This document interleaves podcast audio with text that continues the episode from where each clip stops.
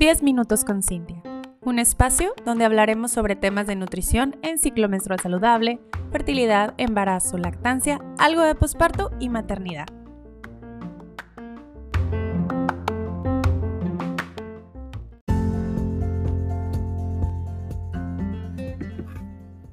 Buenos días a todas y bienvenidas a estos 10 minutos con Cintia. Yo soy Cintia Villarreal, tu nutrióloga perinatal, y hoy vamos a estar hablando sobre diabetes gestacional. Hace algunos días eh, di un curso sobre embarazo saludable a un grupo de parejas y en esta clase, pues, o en esta plática, toco muchísimos temas desde una alimentación, desde el ejercicio, cierto tipo de, de, detalles que pueden salir durante el embarazo y uno de esos es, pues, diabetes gestacional, entre otras cosas. Lo que me di cuenta es que había muchas preguntas acerca de este tema, que cuándo se diagnosticaba, cuáles eran los síntomas, qué se podía hacer, si ya lo tenías, tenías remedio o siempre te ibas a quedar ya con la diabetes gestacional. Y bueno, aquí voy a platicar un poquito más extenso, pero concreto. Porque a veces nos hacemos bolas y ya después ya no sabemos qué información sí y qué información no.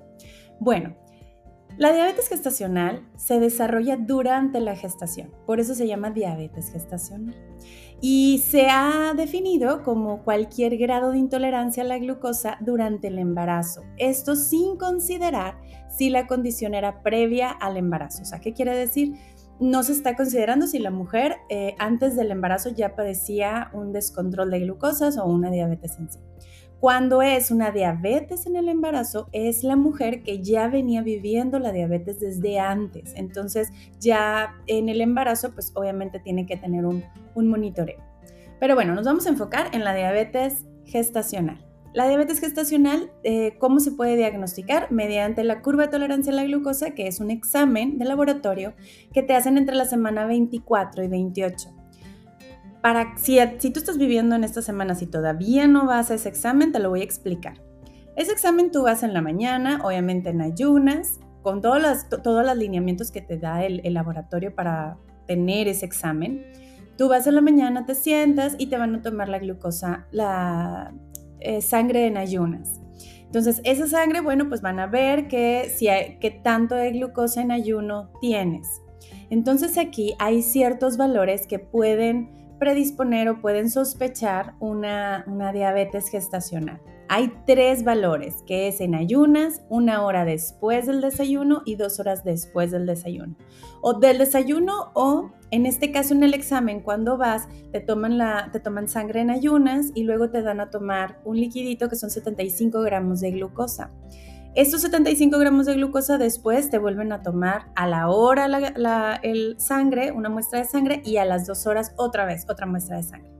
Entonces, el diagnóstico se hará cuando uno de estos valores que te acabo de decir de ayuno, una hora después y dos horas después, los valores de glucosa sean igual o mayor que. ¿Qué quiere decir? Que en ayunas sea igual o mayor de 92 miligramos, una hora después igual o mayor a 180 miligramos por decilitro y dos horas después 153 miligramos, o sea, igual o mayor a este valor. Estos valores yo los estoy sacando de la Federación Mexicana de Diabetes, que es donde yo estudié. Entonces, esos valores eh, son los que nosotros manejamos como, como educadoras en diabetes porque nos ayuda como parámetro para poder llevar una buena estrategia nutricia. Ahora, si ya estás padeciendo una diabetes gestacional, ya fue diagnosticada por un médico, por un endocrinólogo, normalmente dependiendo... Eh, pues el tratamiento que te quiera dar el doctor puede ser que te den o no te den medicamento. En episodios pasados normalmente mencionaba ciertos medicamentos, pero me da bastante pendiente que se automediquen, así que es mejor que yo hable de vitaminas, de la estrategia nutricia, enfocarnos en eso y ya que el doctor, el gine o el endocrino te dé el medicamento que tú realmente necesitas. ¿Ok?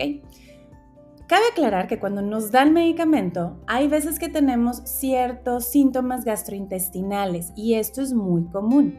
O sea, puede ser que te dé un poquito de diarrea, dolor de cabeza y esto puede durar una semana hasta 10 días, pero siempre se mejora. Siempre y cuando nosotros tengamos un plan de alimentación estratégico, para, pues obviamente, estos niveles de glucosa que vamos a tener. Ahora, Si ya te hicieron este examen de, la curva de tolerancia a la glucosa, es súper importante que lleves un monitoreo. O sea, si no llevas un monitoreo, no vamos a saber qué alimento se te está, detonando, te está descontrolando muchísimo mayor los niveles de glucosa. Entonces, hay tres cosas súper importantes que tenemos que seguir y serían como tus tres no negociables durante tu diabetes gestacional. Número uno, tienes que hacer ejercicio. Sí o sí, o sea, no hay manera.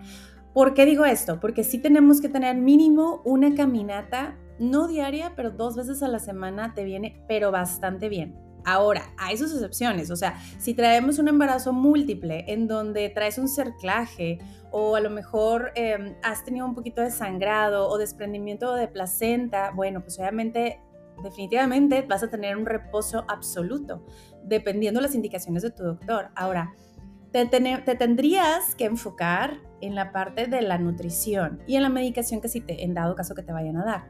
Entonces, sí es algo muy importante que, tengamos, que tenemos que tener en cuenta en todo esto, porque dependiendo lo que estamos haciendo, cómo esté la evolución de nuestro embarazo, son las herramientas que vamos a estar utilizando, porque yo te puedo dar aquí cinco no negociables y de esos cinco solamente puedes hacer dos o tres, dependiendo la evolución del embarazo. Entonces, para mí son tres no negociables, que es hacer ejercicio, el plan de alimentación, la medicación y un plus más que no todas las pacientes lo hacen y deberían de hacerlo porque es, un, es un, eh, una, una herramienta buenísima, llevar un diario del monitoreo de glucosa. Muchas de mis pacientes siempre lo recomiendo. Es, aquí está tu plan de alimentación con control metabólico y aquí está tu hojita donde en esta tablita tipo el basta, no sé si han jugado el basta, bueno, parecido, me vas a estar anotando eh, las glucosas. ¿Cintia, me voy a estar picando? Sí, necesitamos ese monitoreo, porque si ya llevas un plan de alimentación, probablemente yo te puedo decir, ay, no, es que sabes que el arroz es buenísimo, tiene mucha fibra y es integral, pero probablemente a ti te detona los niveles de glucosa. Pero puede ser, porque obviamente el arroz en este caso, como puse en ese ejemplo, es un alimento que pues de naturaleza tiene un mayor porcentaje de carbohidratos. Entonces, hay pacientes que son un poco más sensibles que otros. Es como un, lo comentan de pronto los mismos pacientes, es que trae una diabetes muy agresiva. ¿A, qué se refiere con agresiva? Puede ser, o yo lo traduzco de esta forma, que es una diabetes en donde es muy sensible el cuerpo hasta a ciertos alimentos.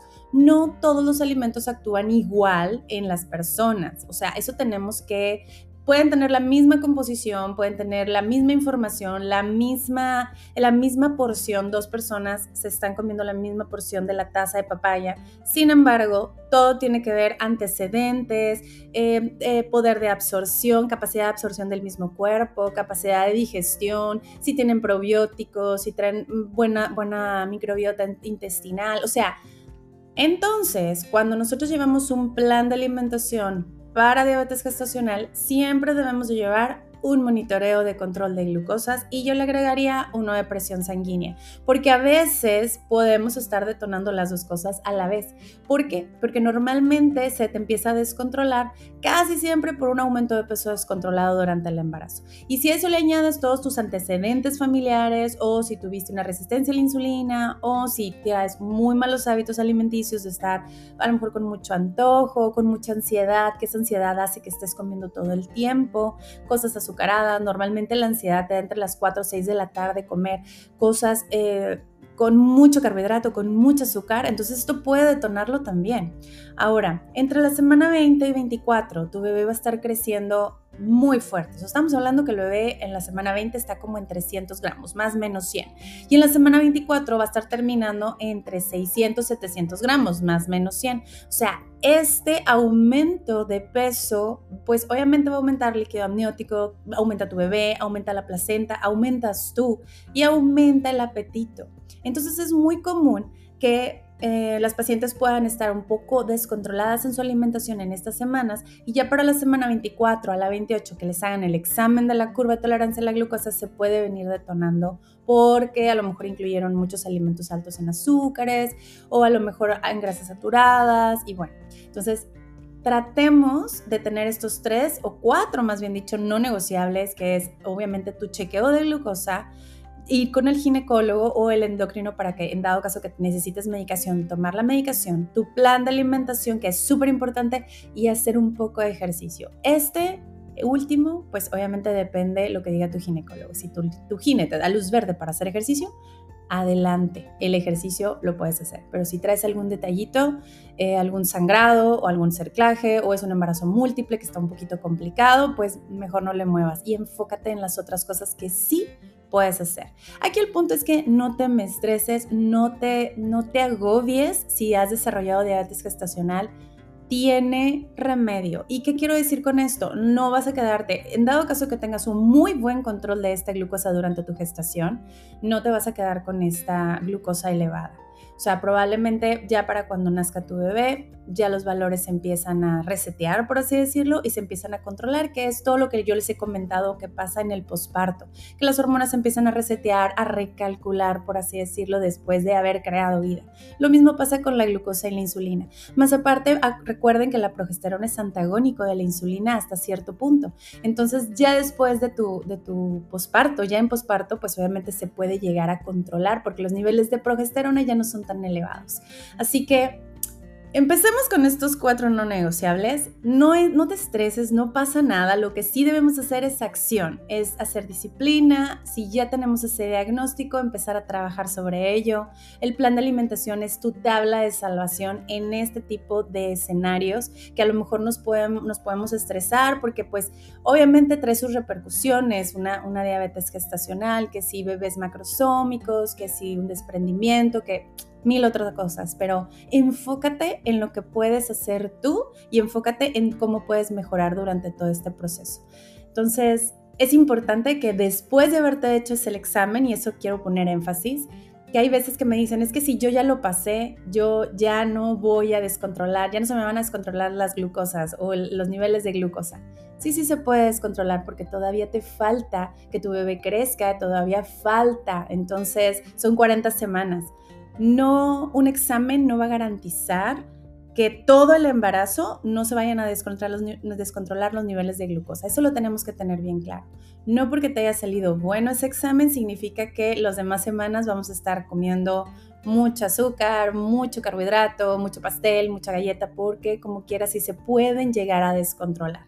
Entonces, vamos a tomarlo como un punto de partida, a decir, todo el embarazo necesitamos llevar un muy buen control, una muy buena nutrición balanceada, equilibrada y personalizada, que es lo más importante en esto. Y así podemos dejar que el cuerpo haga su trabajo como debe de ser, mágico y esplendoroso. Yo soy Cintia Villarreal, tu nutrióloga perinatal. Nos vemos en el siguiente episodio. Espero que te haya gustado un montón. Y bye bye.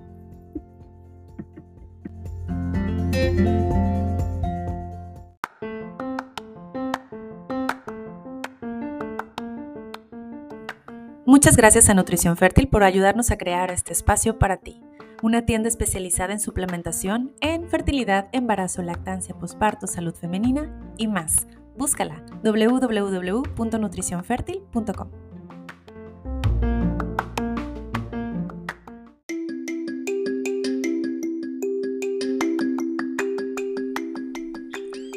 gustó este episodio, dale clic al botón de seguir y comparte con más mujeres toda esta información. Seguramente será de muchísima utilidad.